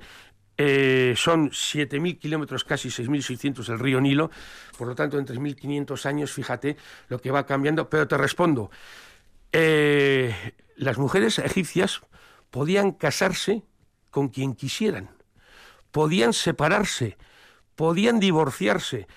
El matrimonio eh, no existía en el sentido religioso, no existía en el tipo de... Fíjate que eran muy, muy legalistas los egipcios administrativamente, salvo que tú quisieras como mujer establecer, que luego sí se establecía, una especie de contrato matrimonial, pero sobre todo con tu pareja, con tu marido, sobre todo para establecer en caso de separación o divorcio qué aportaba el hombre y qué aportaba eh, la mujer. Y eh, cuando llegan, la- llegan las mujeres, Cleopatra es la dinastía, es la última reina faraona, de, ocupó grandes cargos, no muchas mujeres, pero las que... Primero estaba Nefertiti, Sí, no fue... eh, Mucho mil- antes. 1300 años antes. 1300 años Y 100 años antes estaba Hatshepsut, Ah, sí. 1004, que son las tres grandes reinas faraonas. Pero cuando llega Cleopatra, que es la última de la dinastía de los Ptolomeos, que es Ptolomeo fue general eh, griego de, o macedonio, cuando fallece Alejandro Magno en el año 332 antes de Cristo, divide todo su Seleuco, va a lo que es Palestina actualmente, y Ptolomeo, los últimos 300 años a Egipto. Y es una eh, cultura, una dinastía griega. Eh, las mujeres griegas que se asientan sobre todo en Alejandría se quedan pasmados tres siglos antes del nacimiento de Cristo, se quedan pasmadas las mujeres griegas de la libertad que tenían las egipcias para legar, para heredar. Podían eso, eh, desheredar a, incluso a sus hijos. O sea, tenían una libertad que durante esos sobre todo los últimos 800 años de la, o 700 años, luego esa libertad o una cierta independencia que tenía la mujer egipcia, representado en todas las esferas de la podían ser médicos podían ser escribas Eh, las escribas podía- era un cargo eh, no solo para transmitir los conocimientos sino también para acceder a la orden sacerdotal que debería ser como ser juez me parece o, notario estaban al mismo nivel que los hombres. al mismo, aunque siempre la mentalidad época. era de los hombres, pero, eh, pero ya intervienen los asirios, cuando entran los griegos, luego los romanos con el famoso Julio César, con Marco Antonio, la legalidad de Julio César con Cesarión, el hijo que tiene con Cleopatra, y Marco Antonio, la legalidad la marca Cleopatra. ¿Esto Pero- qué significa? No, no, no, eh, es decir, se transmite, por ejemplo, la- las mujeres egipcias eran, tenían un cargo, un- se sabe por documentación, amas de casa. Dices, joe, te pueden decir algunas de nuestras oyentes, yo también soy ama de casa, no. Pero ¿qué significaba la nomenclatura, el término ama de casa? Propietaria de rentas, propietaria de heredades ¿Cómo se ha devaluado el de concepto? tierras. Y esas tierras se transmitían de madres a hijas. Mm. O sea, algo muy curioso que esto no lo tenían ni los griegos, no lo tenían los romanos, porque en los griegos y en los romanos está que es donde también venimos de, de Egipto, ¿eh? aunque no nos lo creamos. El pater familias romano es el padre, el hombre. No, no, eh, Ujú. dime. Eh, estaba pensando en qué momento o quién corta Sí, esta fácil. sociedad, Ay, me, me lo pones a huevo. Ahora esta sí. sociedad Sí. tan maravillosa, Sí. creo yo. Pues fíjate, yo no me voy a Eh, cortar, ¿eh? Eh, voy a hacer. ¿Quién? ¿Quién y- fue? Y, nadie se va a ¿Quién y asustar. cuándo? Sí. Primero los asirios en el siglo IV V frenan algo. Luego están los griegos, como digo, los romanos. Pero en el siglo IV de nuestra era, el cristianismo, el cristianismo cercena ya definitivamente las libertades de las mujeres egipcias que ya eran romanas, de tres siglos o cuatro de dominado. Asustó ese poder. Y luego, ¿no? todavía, ¿qué ocurre tres siglos después? A partir del 622, con la égida de Mahoma, la expansión del Islam, el Islam en el siglo VII, el cristianismo y el Islam cercenan las libertades que tenían durante más de 3.000 años las mujeres egipcias. O sea, cuando se ha visto que eso, hemos hablado de Hatshepsut, de Nefertiti, que hablaremos probablemente la semana que viene, eh, muy, muy genérico, de Cleopatra, son faraonas, son reinas faraonas. Eso sí, O sea, estaban Hatshepsut, Nefertiti, Cleopatra y Lola Flores. y Lola Flores casi también, mira, sí, sí, también. O sea, oye, los gitanos dicen que vienen de por ahí, de Egipto, ¿eh? Sí, sí, sí. o sea, como pueblo errante y demás. Fíjate, esto que me dices de Lola Flores, yo todavía... eh, algo que sí está presente en todas las civilizaciones, en muchas antiguas, en el caso de, de la cultura y civilización egipcia, 3.500 años. Las mujeres eran defendidas por la propia gente de, de- de su gremio, de su familia, del linaje, ¿no? O sea, y es la garantía de proteger, las mujeres tienen que ser defendidas in- incluso de mayores. No había seguridad social, no había sustentos económicos, pero, eh, pero quien daba legalidad no era el hombre, eran las mujeres. Ellas eran las que decidían, por lo tanto, ¿no? Sí, Y no que- perdían el nombre. Él era, si eran esposas de. A ver, la civilización egipcia es una civilización masculinizada, no lo olvidemos, ¿eh? Pero dentro de esa masculinización, en las esculturas, en los relieves egipcios, aparecen esculturas de hombres y mujeres al mismo nivel. Las mujeres esculpidas al mismo nivel que los hombres. Eso indica un rango, no sé si casi igualitario, pero, oye, te hablaba de Isis. Una de las esculturas, aunque no me preguntes, pero bueno, por transmitir cosas, es curioso. Una de las esculturas más difundidas de Isis, la gran diosa, la madre de, de las, eh, los dioses, de las diosas egipcias, es amamantando a su hijo Horus. O sea, Isis amamantando a Horus en el regazo. Es 3.000 años o 2.000 años antes, o casi si vamos La a la, a, la, a la Virgen María, La veo. Por ejemplo. ¿eh? Isis O sea, amamantando es, a es- es Horus. curioso, es la gran la maga de las diosas, ¿no? Isis, ¿no? La- La que he comentado, de ahí surge el río Nilo, todo esto de las lágrimas y demás, es una leyenda muy bonita. Sí, sí. Desde luego que Egipto, lo que decíamos, eh, cautiva y yo creo que seguirá cautivando a las próximas civilizaciones porque hay tanto, tanto, tanto que, que aprender Te de cuento. ellos. Nos despedimos con las Bangles Sí, mientras me Napoleón. cuentas, ¿eh? Sí. Otra vez con Napoleón. Sí. ¿Por qué siempre los egipcios tuvieron gran apoyo a Napoleón? Porque les modernizó el país y les hizo tomar conciencia de su pasado histórico, milenario, porque los propios egipcios del siglo XVIII, del XVII, del XVI, asustaba la, esa mitología, esos templos que se empezaban a descubrir, que algunos existían por ahí, que pensaban que eh, los propios egipcios del 19 o final del 18, jo, que tenían como una, eh, una civilización misteriosa, mistérica, incluso maligna. De ahí también, oye, el comercio de momias que hay en el que se comercializa como los, los huevos Kinder actualmente. Es decir, Sí, sí, que debe haber unas cuantas. se llevaban momias porque había sorpresa dentro después de los vendajes y desvendajes. Esto Madre se hace en mía. los gabinetes en París, en Londres, en Viena, en Berlín, Santi, etcétera, etcétera. Si, si pudieras viajar al, al antiguo Egipto, ¿en qué época harías? ¿En la época de Hatshepsut? No, En- no, no, no, en Cleopatra, de- Cleopatra. Tú, Cleopatra. Sí, sí, con Alejandro, eh, con en Alejandría, quiero con decir. Todo el, Sí, todo el sí. jaleo allí de...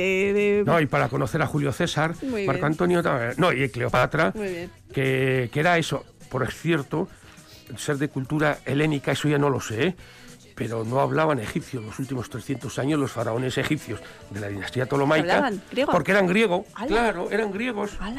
Y eso que dicen algunos que Cleopatra podía ser de raza negra, mm, mm.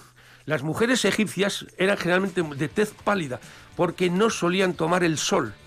Se protegían en sus palacios, en sus casas. Se pintaban las uñas, entre otras cosas. Y, Ah, el, bueno. col, y el col de los ojos. Sí, sí, no, no. Y, y, eh, era, era una cultura, una civilización muy colorista también, ¿eh? maravilla. Los egipcios. Los En fin. ungüentos, los perfumes. oh, Oh, es verdad, los perfumes. eso Sí, hay sí, que sí, hablar. Es verdad. sí. Santi, siempre aprendiendo contigo y, y, bueno, pues agradecemos siempre estas, estas charlas. La semana que viene más. Más, no sabía yo ni lo que iba a decir, o sea que bueno, yo creo que es interesante algunas cosas, no sé. Seguimos repasando la Sí. próxima semana esa vida de grandes mujeres a lo largo de la historia. Santi, es que ricas con las bañes, anda que no las tengo yo oídas ni nada. Let's hard to know. Strike a pose on a Cadillac. If you wanna find all the cops, they're hanging out in the donut shop. They sing and dance. They spin the club cruise down the block. All the Japanese with their and the party. Déjate llevar por Radio Vitoria.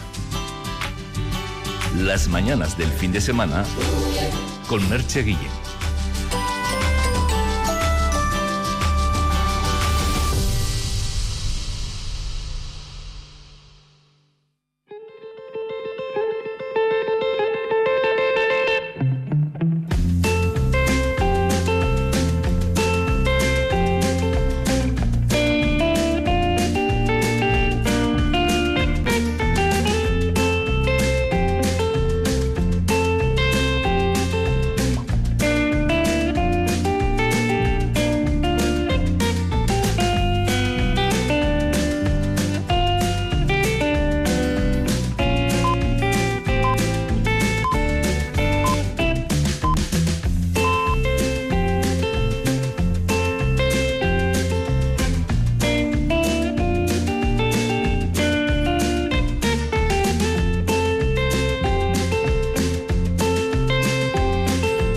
Once y media de la mañana, 10 grados, continuamos con 10 grados.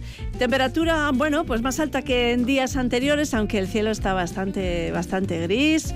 Hoy alcanzaremos los 12 grados de máxima en Vitoria-Gasteiz, es lo que dice eh, Euskalmet.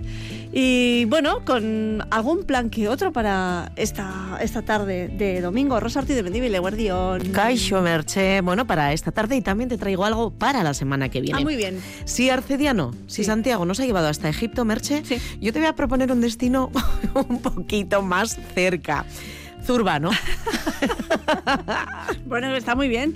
Ojo, Bueno, ¿eh? Ojo, ojo con Zurbano. Sí, sí, sí. Esta tarde, a las seis y media, el etnógrafo y profesor, aunque ya jubilado, Iñaki Jiménez Fernández de Retana, va a ofrecer una charla Merche sobre el retablo mayor de la parroquia de esta localidad, que, si bien está pegadita a Vitoria, pertenece a la cuadrilla de Gorbe y Aldea. ¿Tú lo sabías? Esto no lo sabía yo. Esto es pregunta trampa. Pregunta trampa. Esto es pregunta trampa. bueno, pues verás qué de cosas se aprenden con este estudioso a la vez. Eh, bueno, pues que, que hoy se centra, eso sí, en la parroquia de Zurbano. Muy bien, pues esa charla sobre el retablo mayor de la parroquia de, de Zurbano, esta tarde a las seis y media. En esta localidad alavesa y con más planes ya de cara a la semana que viene. Vamos a ir agendando. Exactamente. Seguimos viajando y vamos a asomarnos a un río que nos queda, Merche, a 7.000 kilómetros de Va a distancia. ser el Nilo, va a ser el Nilo. No. Vaya. Ya sé que habéis hablado del Nino. Es otro río, bueno, otro río sagrado eh, que se conoce como Ganga. ¿Te dice algo? ¿Este nombre? Ganga. Ganga. Ganga. Ganga. Ga- Ganges. El Ganges, muy bien. Ganga significa en idioma sánscrito va, va. Va, que va. O sea, es que se mueve Que va rápidamente. rápidamente. Y eh, bueno, pues el músico Tato Edroso va a exponer a partir del martes, decimos, ¿eh? una muestra en Ataria sobre este río sagrado, el Ganges, que es, bueno, eh, la inspiración y el motivo para mostrar en esta exposición la cultura india, sus tradiciones, el paisaje, el culto al agua y también a la naturaleza. ¿Qué te parece? Pues muy interesante también en Ataria las exposiciones que hay también siempre son dignas de visitar. Y además cualquier día te acercas, te das un un paseo paseo. por el humedal y bueno, pues ya sabes que además ya tienen un servicio de restauración, está abierto el restaurante, un bar, mm, te metes dentro y siempre vas a encontrar algo interesante relacionados, eso sí, con la naturaleza. Y el miércoles, el miércoles en Zabalgana, Berche, The Beatles.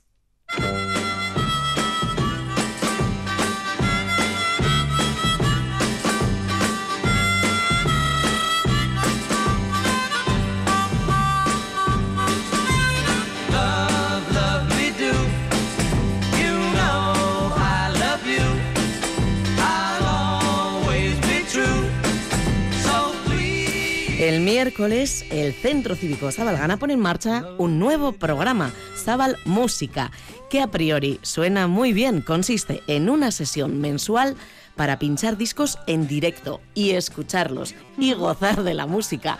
Esto que dices, hoy idea del centro cívico. Bueno, mm, mm, sí, pero no. Es lo que durante muchos años viene haciendo en su casa para sus amigos Alfonso Aramburu, un gran aficionado a la música, un Beatlemaníaco para más señas y es una iniciativa en colaboración, eso sí, con el centro cívico. Han decidido abrirla a todo el barrio de Sabalgana y a quien se quiera apuntar. Alfonso, buenos días, ¿qué tal? Bien, bien. yo- Con los minú que habéis pinchado. Si creemos que no te cabían ya más invitados en casa y has dicho, pues nos vamos al centro cívico, ya está, déjate de líos, ¿no? ¿Algo así? Bueno, sí, ha sido una invitación, ha sido una invitación, un ofrecimiento y bueno, yo lo he aceptado gustosamente. Todo lo que tenga que ver con compartir las aficiones me parece que es muy sano y muy necesario. Muy sabio, muy sabio, Alfonso. Y además, fíjate, Merche, lo que ha escrito el periodista Godson Aramburu, que no son familia, es una casualidad, en el digital Nice. The Beatles son Dios. Su profeta es Alfonso Aramburu y su santuario es Dangasteis. Madre mía, ¿eh? Qué, pe- qué pedazo de reseñón, ¿eh? Qué chulada. Bueno, bueno, yo soy un, soy, soy un simple aficionado y amante de, de la música y de los Beatles muy en especial, pero nada de nada de profetas. ¿eh? Yo no, pensé- no pretendo pontificar aquí a nadie de nada. Alfonso, ¿cuál es el objetivo de, de este, de este encuentro de, de Discaldia, que así es como se llama, ¿no? Sí. Bueno, es eh, ofrecer un espacio de encuentro ciudadano compartido en torno a la música, a su sonido, a las letras, a los autores, pues con la, con la intención de descubrir, de disfrutar, de ilustrar y sobre todo de emocionar a las personas que participen en el, en el Ujú. evento. Es una, invita- una invitación abierta, no hay que reservar, ¿verdad, Alfonso? No, no, no, no, en absoluto. Es, un- es una entrada libre y cada uno puede entrar y salir cuando quiera. Cuando quiera. El No miércoles a partir de las 7 de la tarde en el Centro Cívico Sabalgana sí que hay un requisito por tu parte pinchar solo vinilos y el público pues que lleve mm, la mente abierta. Efectivamente, sí, sí. Vamos a, a pinchar los vinilos. eh, es la escucha más pura después de la interpretación en directo, pues en mi opinión es el vinilo y además es también la forma en la que en este caso los Beatles pues presentaron su música en los años 60. Entonces se van a pinchar las primeras ediciones inglesas de época. O sea, los vinilos originales en mono, muchos de ellos, y vamos a escucharlo tal y como se escuchaba en, en- en la época de los Beatles, que es en los 60. Ujú, Qué bonito, idea. muy bonito, sí, es muy interesante. romántica también y es muy puro también, es un sonido muy muy puro, muy no sé, yo creo que merece la pena. Además que se van a llevar los discos, la gente va a poderlos coger, explorar, tocar Pero luego que los, que luego los dejen allá. Perdóname, Alfonso, ¿eh? que nadie se lo lleve a su casa. ¿eh? Me fastidiéis. Hombre, porque además eh, tú, tú como aficionado a los Beatles, gran conocedor de, de su música, tendrás grandes joyas de, de este grupo eh, ¿no? en, en tu haber. Sí, sí, no lo dudes, no lo dudes. Desde el punto de vista coleccionista, sí, sí. Desde luego. Bueno, cuatro Alguna de, sesiones... ellas, alguna de ellas llevaré el miércoles por curiosidad, pero sí, sí. Pero bajo Con vigilancia. Con vuelta, con Eso vuelta. es. Bueno, cuatro sesiones programadas. La próxima. ¡Oh! San Valentín.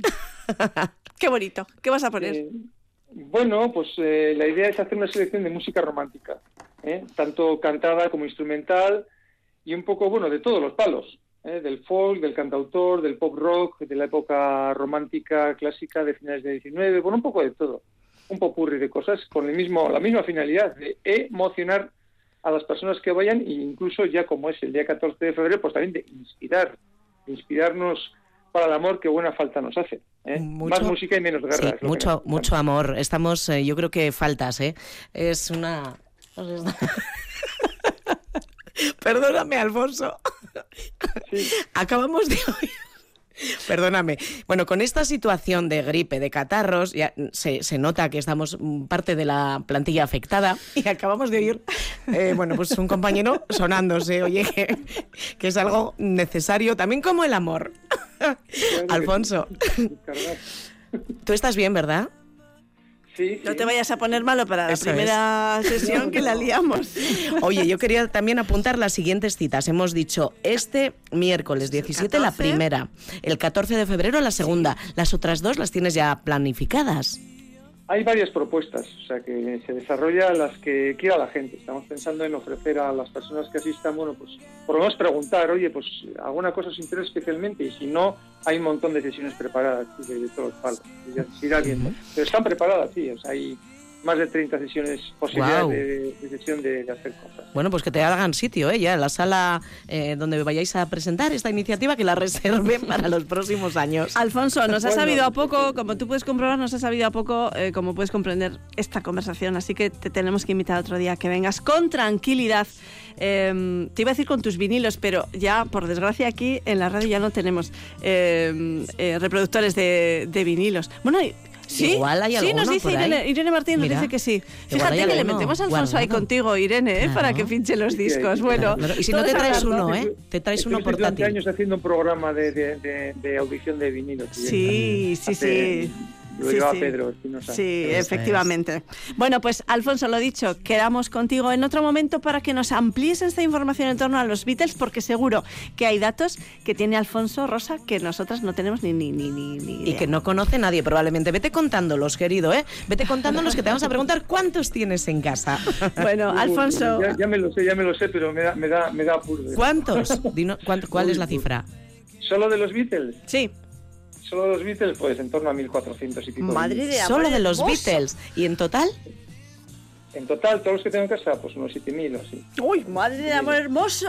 Más CDs y mucha música. Mi, ca- mi casa es un templo musical. Me has dejado sin palabras. Rosa, tenemos que ampliar sí. información. Lo Sin vamos a dejar aquí, Alfonso. Alfonso Aramburu, nos vemos en Zabalgana este miércoles con esa sesión de los Beatles, de ese- ese- esa sesión de música vinilo de los Beatles. Es que ricasco, un abrazo grande. Agur. zuei, eskerrik asko, respetxo bere. Agur, agur. bai. Agur, agur.